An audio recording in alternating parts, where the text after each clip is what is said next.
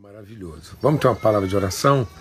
Pai, muito obrigado pelo teu amor, obrigado por esse presente que o Senhor está concedendo à vida da Lana, minha vida, nossa casa, essa dádiva, esse privilégio mesmo, assim, essa surpresa que nós recebemos da parte do Senhor através da vida do Renan, da Lídia, tanto carinho, tanto cuidado, e é maravilhoso poder estar aqui com eles, desfrutar de tudo isso, e uma vez mais louvar ao Senhor por todos os benefícios. E o que, que nós queremos renovar com o Senhor hoje é compromisso, é empenho. Em nome de Cristo Jesus, o Senhor, que o Senhor faça resplandecer sobre todos o teu rosto e dê paz. Que a paz de Cristo Jesus, o Senhor, guarde hoje e sempre as mentes e os corações. Amém. Então, amados, nós estamos meditando aqui sobre a, a, viagem de Jonas, né? E é interessante esses encontros que a gente está meditando, refletindo aqui e, e aprendendo, né? Então eu vou só fazer uma coisinha aqui para a pedidos, né? Pronto. E esses encontros que são encontros assim que vão mudando, transformando os nossos, é, a nossa maneira de pensar, né? vai removendo sofismas, vai quebrando fortalezas, desfazendo né? muros que muitas vezes a gente levanta, formas de pensamento que resistem. Né?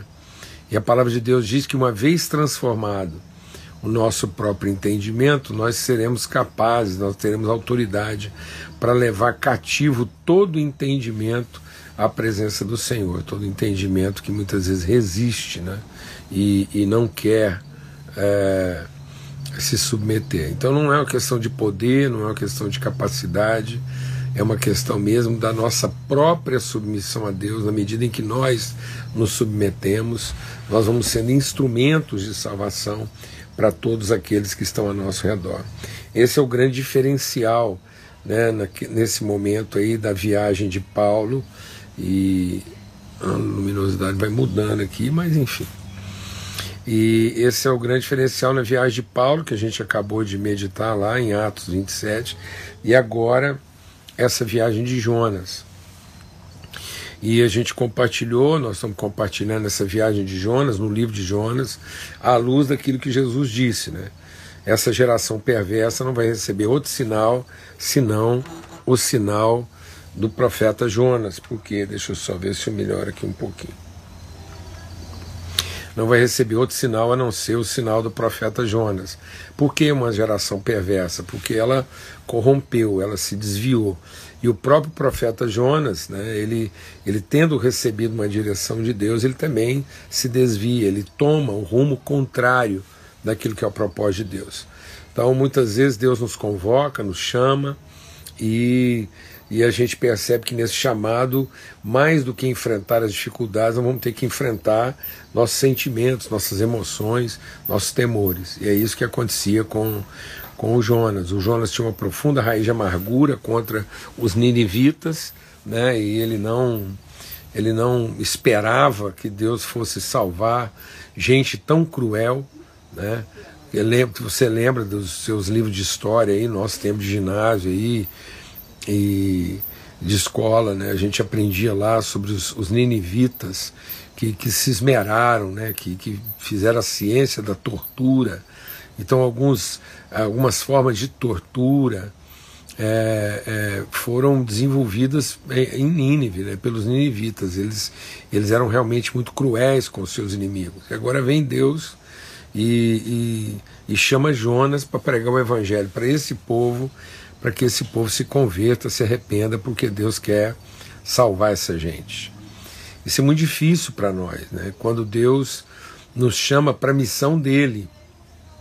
A gente compartilhou isso na segunda-feira. Muitas vezes a, a gente gostaria que Deus viesse nos ajudar na nossa missão. E na verdade Deus quer que a gente se engaje na missão dele, quem ele quer salvar, quem ele quer alcançar.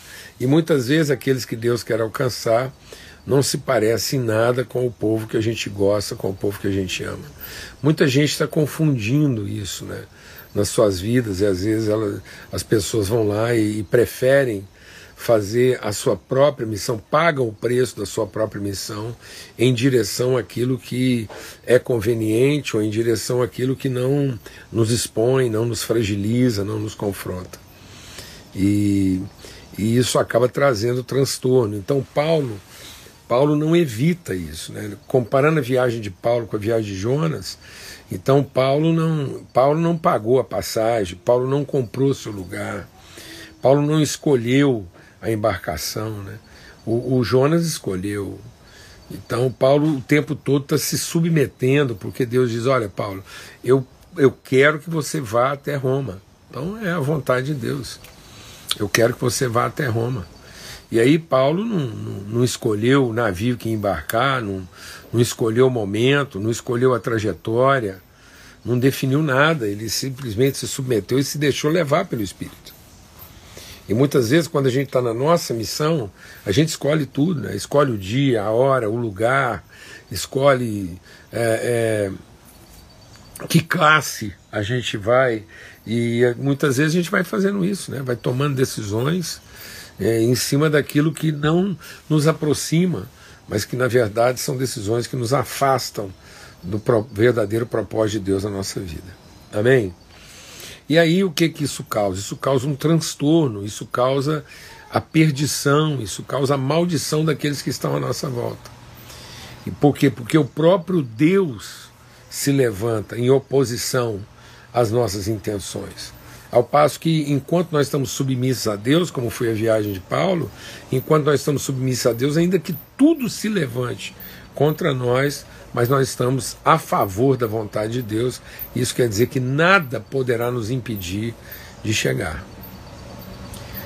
Ao contrário disso, quando eu estou me afastando por conveniência, né, por, por medo, por, por, é, é, por amargura ou por qualquer outro motivo, eu estou me afastando daquilo que é o propósito de Deus, é, nada do que eu fizer ou do que as pessoas fizerem me fará chegar é exatamente o oposto.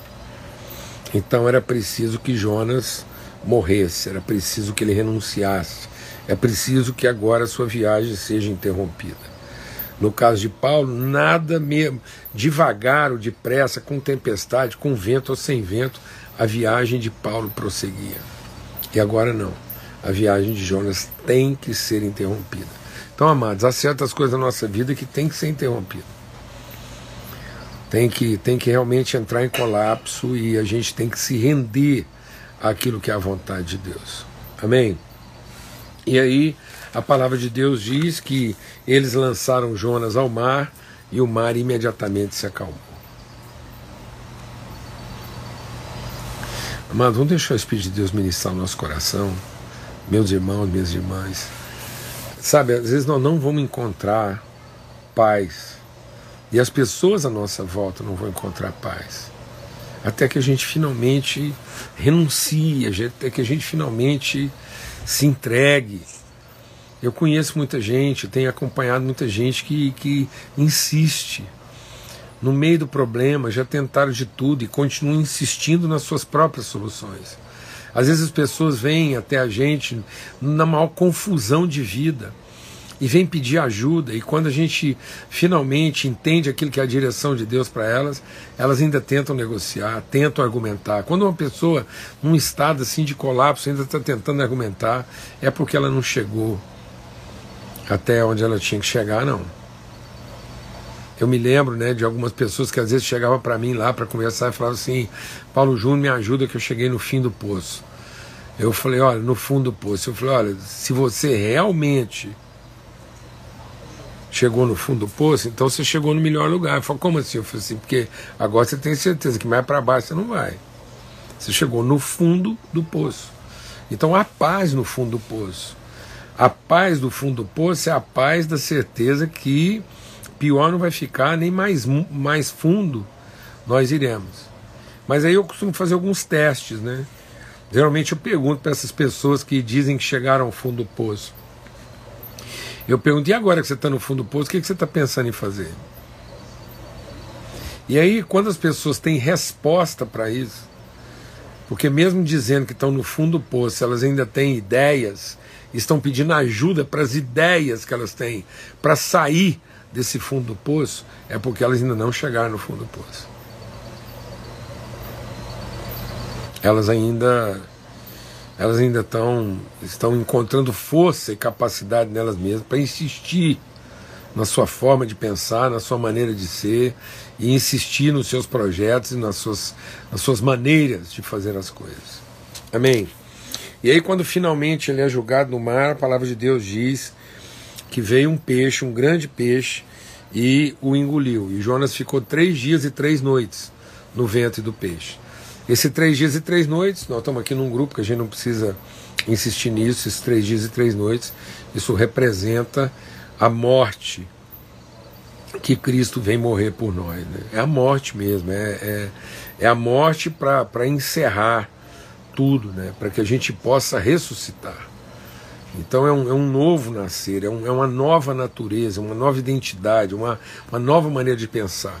É isso que Paulo está dizendo. Enquanto a gente não sacrificar o nosso próprio corpo. O que, que ele diz o nosso próprio corpo? A nossa, a nossa expectativa na nossa força, na nossa capacidade, a expectativa nas emoções, nos sentimentos. Enquanto nós não sacrificarmos isso para sermos transformados pela renovação do nosso entendimento, então nós não vamos experimentar qual é a perfeita, boa e agradável vontade de Deus. Amém?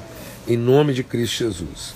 E aí, essa, esse, esse, esse, esse mergulhar né, de, de, de Jonas é, no ventre do peixe, no oceano, né, ele está lá sendo mergulhado três dias e três noites, porque agora ele vai passar esse processo de transformação do seu entendimento. E lá na barriga do peixe, né, ele, ele faz uma oração. E ele diz: Na minha angústia clamei ao Senhor. E ele me respondeu: Do ventre do abismo gritei, e ele ouviu a minha voz. Então, Jonas agora não está falando uma expectativa, ele está falando uma certeza que ele está sendo ouvido por Deus. Pois me lançaste nas profundezas, no coração dos mares, e a corrente das águas me cercou todas as tuas ondas e as tuas vagas passaram sobre mim. Então Jonas agora ele tem essa consciência. Sabe, amados, às vezes a gente, a gente no meio da dificuldade, no meio da nossa desobediência, das decisões erradas que nós tomamos, né, do caminho oposto que a gente pagou o preço de percorrer, muitas vezes realizando aquilo que nos agrada, aquilo que faz sentido para nós, por não termos que enfrentar aquilo que realmente nos desafia, que é o propósito de Deus. Né? A gente a gente tem a tendência de achar que, que são as pessoas que estão dificultando para nós, que, que é a vida que está dificultando para nós, que é o inimigo que está dificultando para nós. E o Jonas diz: Não, foi o Senhor. Essa tempestade veio do Senhor. Eu não estou enfrentando meus adversários, eu estou enfrentando meu Senhor, meu Pai. É uma disciplina, uma correção de rumo. Então eu disse: Estou excluído da tua presença. Será que tornarei a vir o teu santo templo? As águas me cercaram até a alma, o abismo me rodeou. E as algas se enrolaram na minha cabeça. Desci até os fundamentos dos montes, desci até a terra, cujos ferrolhos se fecharam atrás de mim para sempre. Tu, porém, fizeste a minha vida subir da sepultura. Então, Jonas, como profeta de Deus, ele está profetizando a sua ressurreição. Ele sabe que por mais que ele tenha descido profundamente, e você vai ver aqui por que, que ele consegue profetizar. A gente falou sobre isso ontem, né? Sobre depender da misericórdia e confiar na fidelidade de Deus. É isso que vai nos trazer a vida. Não é a gente confiar na, naquilo que a gente quer sugerir a Deus, Amado, o maior sinal de arrependimento na nossa vida, no meio da tribulação, da dificuldade, quando a gente finalmente percebe né, que pagou a passagem do rumo oposto, da direção oposta, que a gente realmente se encontra num lugar de, de amargura, de, de medo e de indiferença. Porque no meio disso tudo, Jonas estava indiferente, dormia profundamente. Esse dormir é a morte que não leva a nada. É a morte, esse sono de Jonas é, um, é uma, a morte da indiferença, é a morte do descaso, da irresponsabilidade, é a apatia, a depressão. sem sentido, aquela coisa que aquele aquele aquela aquela tristeza de alma que vai nos levando para uma para um estado de ausência as coisas acontecendo, a nossa responsabilidade ali diante de nós, nós sendo chamados pelo mundo e por Deus a refletir, a, a, a buscar a orientação do nosso Senhor.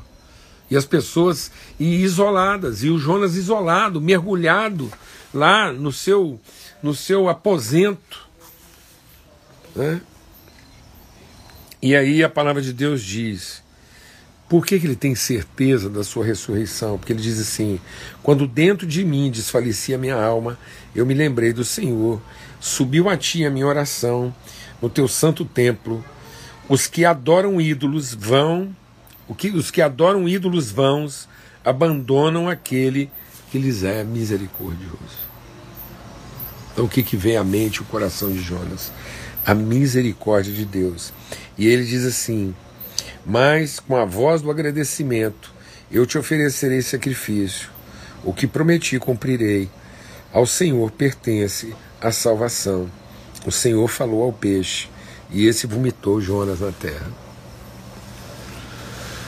Amado, quero compartilhar uma palavra hoje, assim, dentro desse contexto. Arrependimento não deve significar é, é, promessa do que, que a gente vai fazer. Arrependimento não deve significar a tentativa de tentar corrigir o que a gente fez de errado. Arrependimento não pode significar compensação. Por isso, a pessoa arrependida, ela não, ela não, ela não propõe, ela não sugere, ela não opina. Sabe qual é o principal sinal do arrependimento? A renovação dos seus compromissos. Não prometa nada. Não dê palpite. Não tente orientar a Deus. Mas se porventura, se porventura, as coisas à volta estão confusas e perturbadas, e a gente começa a perceber que a responsabilidade dessa confusão toda acaba sendo a gente, porque em algum lugar nós fizemos escolhas, tomamos decisões, compramos a nossa própria passagem, escolhemos em que navio a gente queria viajar, decidimos a respeito do nosso próprio destino. Se em algum momento você decidiu sobre o seu próprio destino, se você optou por pagar sua própria passagem, se você foi capaz de escolher o melhor navio para chegar a esse destino, e agora muitas vezes você se encontra confuso, é, é, inerte, impotente diante do mal que se abateu sobre você e sobre todos à sua volta. E há uma palavra de arrependimento no seu coração. Então não prometa, não opine, não dê sugestões, não diga às pessoas como é que você quer ser ajudado. Apenas peça que elas ajudem você a se render.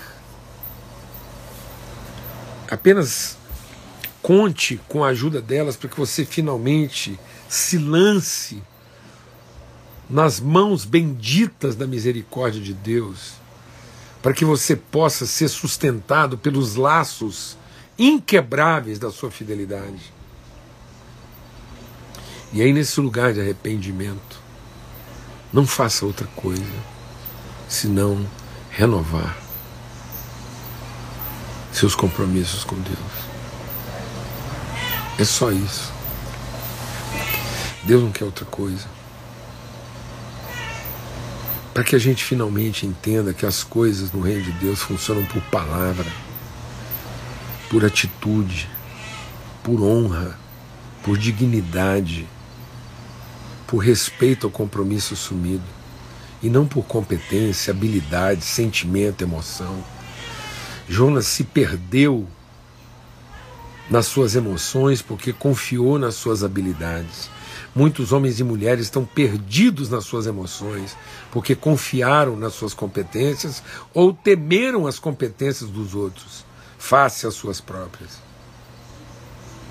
E agora, lá, do profundo abismo, nós podemos finalmente erguer os nossos olhos em direção à fidelidade e à misericórdia de Deus e entender que o reino de Deus é estabelecido por palavra. Deus empenhou a palavra conosco, está cumprindo. Por isso, Ele só quer de nós que a gente sustente a palavra empenhada com Ele. E Ele nos conduzirá, Ele nos fortalecerá, Ele nos orientará. Em nome de Cristo Jesus, Senhor. A paz de Cristo seja sobre todos. A bondade e a misericórdia possam seguir a cada um de nós pelo resto da nossa vida. Que a luz bendita do Senhor ilumine o nosso entendimento e que a paz de Cristo guarde nossas mentes e nossos corações. Uma boa noite e até amanhã, se Deus quiser, nessa mesa preparada pelo Senhor, nesse tempo de comunhão. Que o Senhor nos fortaleça e que a gente possa nesse momento agora, entrar na presença bendita do Senhor e dizer: Senhor, eu venho a Ti para renovar os compromissos assumidos com o Senhor, a palavra empenhada contigo. No nome de Cristo Jesus. Amém? Forte abraço.